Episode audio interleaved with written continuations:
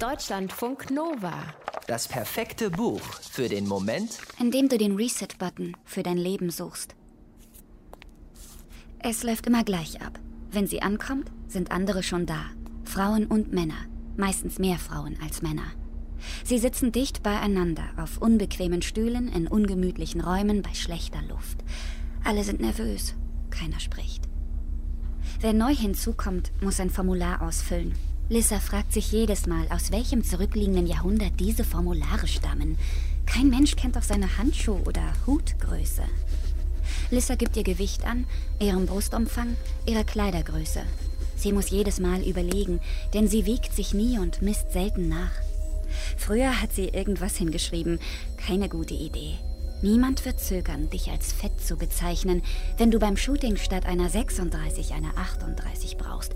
Du wirst zur Not die Hose der Fotoassistentin tragen und am Ende aus der Werbekampagne herausretuschiert. Lissa hat dazugelernt. Lissa spielt jetzt mit. Lissa braucht das Geld.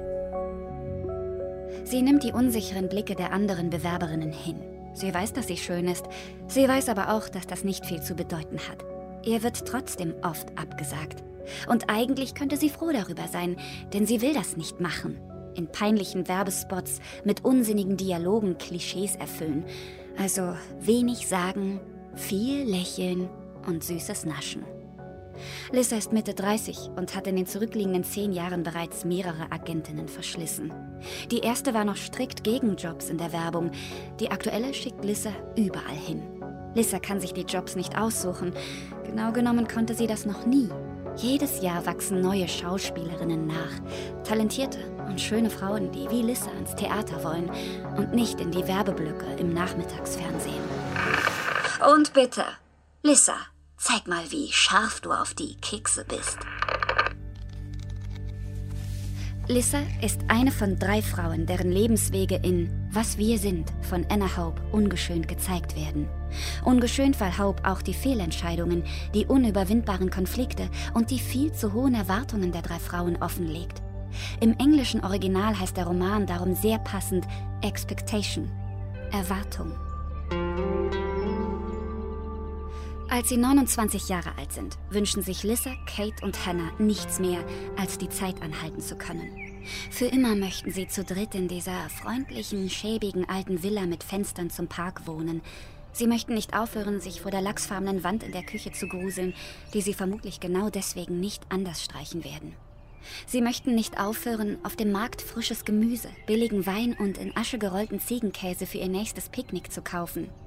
Sie möchten nicht aufhören, im Blätterschatten ihres Lieblingsbaumes zu dösen, den Wein zu trinken, den Käse zu essen und sich dabei weder Sorgen um ihre Zukunft noch viele Gedanken über ihre Vergangenheit zu machen. Sie möchten das Gefühl haben, dass noch alles vor ihnen liegt. Sechs Jahre später. Die drei Freundinnen sind inzwischen 35 und leben bis auf Lissa nicht mehr in dem alten Haus. Und Kate stellt sich vor, wie es wäre, einfach die Wohnung zu verlassen und nie mehr zurückzukommen. Ihr Baby Tom würde weiter schreien, ihr Mann Sam würde weiter Spätschichten als Koch schieben und kein Hahn würde nach ihr krähen. Natürlich würde sie ihr Kind nie im Stich lassen. Kate würde nur gern mal wieder schlafen, sechs oder sieben Stunden am Stück. Mehr will sie gar nicht. Hannah hingegen will genau das, was Kate hat. Ein Kind.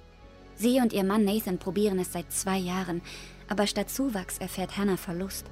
Erst hat sie eine Fehlgeburt und dann bemerkt sie, dass Nathan sich von ihr entfernt, an einen Ort, an den sie ihm nicht folgen kann. Hannah weiß nicht, welche Rolle Lissa dabei spielt. Nicht sofort, jedenfalls. Sie hält Lissa inzwischen für eine Egoistin, die ständig trinkt und raucht und nur ihre scheiß Schauspielkarriere im Kopf hat. In Hannahs Augen ist Lissa gar nicht in der Lage, für jemanden Verantwortung zu übernehmen. Sie tut ihr damit aber Unrecht denn Lissa übernimmt sehr wohl Verantwortung.